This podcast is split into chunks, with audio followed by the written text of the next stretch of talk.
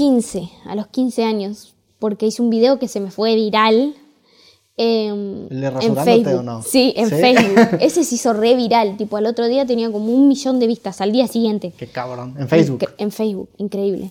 Y, mm, y nada, y ahí dije, voy a aprovechar el momento, dije, fue. Y me hice un canal de YouTube y lo mismo que subí a Facebook lo empecé a subir a YouTube. Y ahí sí, bueno, fui cada vez poniéndome más profesional, la verdad, porque sí. O sea, también la gente te lo decía, ¿viste? Ya no era yo sola la que me veía mis propios castings, ya tenía un público. Y a veces te decía, estaría bueno que te grabes un poco mejor, la iluminación estuvo fea en este momento, o no sé.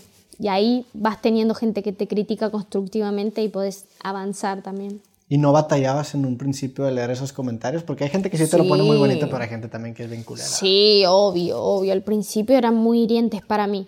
Creo que nunca lo demostré, como que nunca dije, che, me duele esto, me molesta esto. Pero sí, me, me generaban muchas inseguridades. De hecho, le daba mucha importancia. Por ahí había muchos comentarios buenos, pero había uno malo que me decía, no me gustó esto que hiciste, o, o qué fea que estás, o qué feo que te queda el rubio, ¿entendés? Y yo me, te- me volvía a tener de mi color, no sé. Me, me afectaba muchísimo, la verdad. ¿Y con el tiempo te empezaste a distanciar un poco de leer comentarios o cómo, cómo lo resolviste? No, eh, sí, los, los empecé a leer menos, la verdad, porque ya también eran muchos más. Ya, claro. Entonces, sí, no puedes leerte todo. Claro, no me podía leer todo. Eh, pero leía bastante. Y no, simplemente aprendí a ignorar, ¿viste? A, a tomar lo que me servía. Eh, si era algo malo, tratar de buscarle lo positivo y, y usarlo para mi, para mi beneficio, digamos. Y empezaste a subir que lo de rasurar, que era como un sketch, era como un... Sí. Empezaste a subir también blogs. ¿Qué más subías en ese canal? Sí, empecé a subir vlogs, empecé a subir más... Claro, lo de eso era, un mono- era como un monólogo, ¿viste? Y después empecé a subir sketch. Como guionados ya, grabados con diferentes cámaras, diferentes planos, eh, editados de otra forma. Y después también blogs, de todo un poco, la verdad. Y siempre lo viste como esta oportunidad para qué? O sea, tenías la idea ya clara de que querías entrar en el mundo de la música, lo veías como un inter, como una preparación. Sí, y yo en ese momento, mi, mi sueño siempre fue ser cantante, pero en ese momento era como la oportunidad que esté al alcance, obvio que la voy a aprovechar, y siempre y cuando sea en el mundo artístico, Claro. porque el mundo artístico en general me gusta, mi pasión es el canto, pero me gusta mucho bailar, me gusta mucho actuar, Em, entonces... Nada, yo realmente era eso, era como mi, mi casting diario el canal de YouTube. Sí. Eh, y mi público era la gente, quien me elegía era la gente y también lo que yo hacía estaba subido a una plataforma donde cualquier persona, que de hecho pasó, que sean directores de series o de películas, pueda verme actuar, pueda verme hacer esto, lo otro. Eh, entonces era como también mi, ¿cómo se dice? No portafolio. Tu currículum. Mi currículum, Sí. era, era mi currículum. De lo, en lo que estabas trabajando. Claro, entonces de repente cuando me se más conocían me querían contratar para una película o algo y o ya habían visto todos mis videos y por eso les gusté o yo les pasaba mi canal y veían mis videos, entonces Claro. está bueno. Y era eso básicamente, me, me gustaba hacerlo, era muy recreativo para mí, eh, me, estimulaba, me estimulaba mucho la creación, estar ahí activa con algo además del colegio. eh, porque lo necesitaba también, yo necesitaba estar activa con eso, ¿viste? Crear, si no me, me enroscaba de ansiedad. Y, y nada, lo que surgiera, ¿viste? Laboral, yo lo tomaba realmente. Y tu audiencia ahí ya sabía que eventualmente te ibas a ir por la música, se lo sospechaban Sí. porque subías de repente covers, ¿no? Sí, Entonces también se, se vuelve este, este acompañamiento muy chingón de la audiencia de vamos a seguirle en este camino, ¿no? sí, re bien. De hecho, mi especial de un millón de suscriptores para YouTube fue un cover cantando. Ok. Ese fue mi especial, un millón. Entonces la gente sabía que para mí la música era la prioridad en mi vida y mi sueño. Y siempre que podía, no sé, había un, un video respondiendo 50 preguntas, siempre ponía una que me diga, cántate un pedacito de algo para cantar, Ya. ¿entendés? Tipo, ¿qué? No sé qué de la música. Y la respondía. Eh, entonces, nada, si la gente lo sabía y me apoyaban mucho. Sí, eso genera mucho más cercanía con la audiencia, ¿no?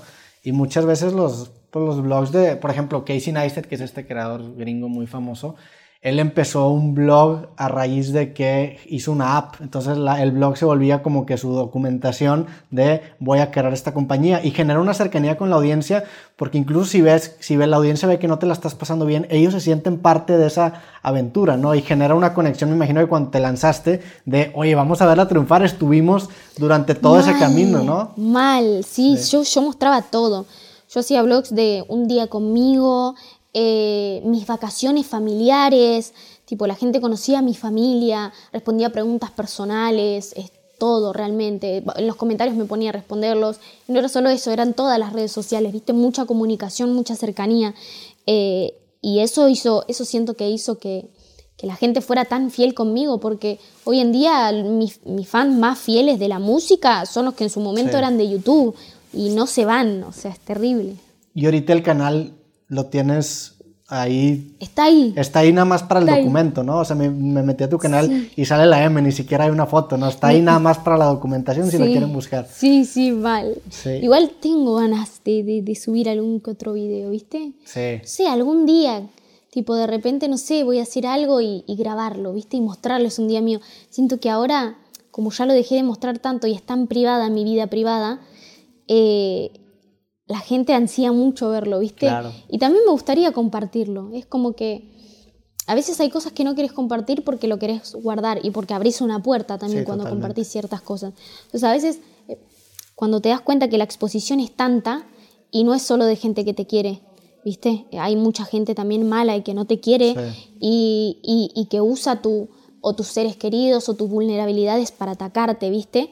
Una se cierra de repente y hay cosas que ya no muestra, hay cosas que nada, pero bueno, de repente hay días que me levanto y digo, esto lo que me gustaría mostrarlo, entonces nada, la verdad me gustaría hacer algo de nuevo. Sí, está interesante eso porque pues por mucho tiempo la carrera de un músico se generaba en torno a esta mística, ¿no? O sea, tú en los noventas escuchabas los discos de los artistas y no sabías qué estaba pasando. Y luego se generó esta nueva etapa de documentación que es la nueva forma de crear carreras mediante la cercanía, que es lo que te tocó a ti. Pero también llega un punto en donde dices, bueno, es mucho de esto, vamos a... O sea, es como un péndulo, ¿no? En el sentido de que primero documentas y lo dices, ¿sabes qué? Ahora prefiero no. Y cuando estás de este lado empiezas a extrañar el otro 100%, lado. 100%, sí, con todo pasa, ¿viste? Con, la privacidad, no sé, cuando no, no sos conocida. Dices, ay, qué ganas de, de ser conocida, de que la gente escuche mi música, de que me vayan a ver un recital, de que alguien me pide una foto, no sé. Claro. Y de repente cuando ya es eso en, exceso, decís, uy, qué ganas de poder estar en la calle y que nadie me reconozca. Es como... Sí, es que en ese sentido la fama sí es como un tatuaje en la cara, o sea, aunque, no, aunque tú quieras que no esté, ahí está. Y, muchas veces lo que te estresa es la falta de control, o sea, decir, oye, quiero salir a caminar yo solo y no depende de mí, o sea, no tengo yo esa opción. Re, sí, sí 100%. 100%, no es algo que... No es algo que quiero que suene como queja. Claro al contrario, estoy muy agradecida, pero, pero sí es verdad que uno, viste, no deja de ser persona y a veces es, es desesperante, viste, saber que por ahí no puedes ir con, tu novio al cine, viste, que te encantaría hacerlo como cualquier pareja normal, pero sabes que eso va a desencadenar en gente siguiéndote, hasta con el auto, hasta tu casa, porque quieren saber dónde vivís, a veces se vuelve muy turbio, viste, y, y es como que te, te hermetizás un poco, la verdad.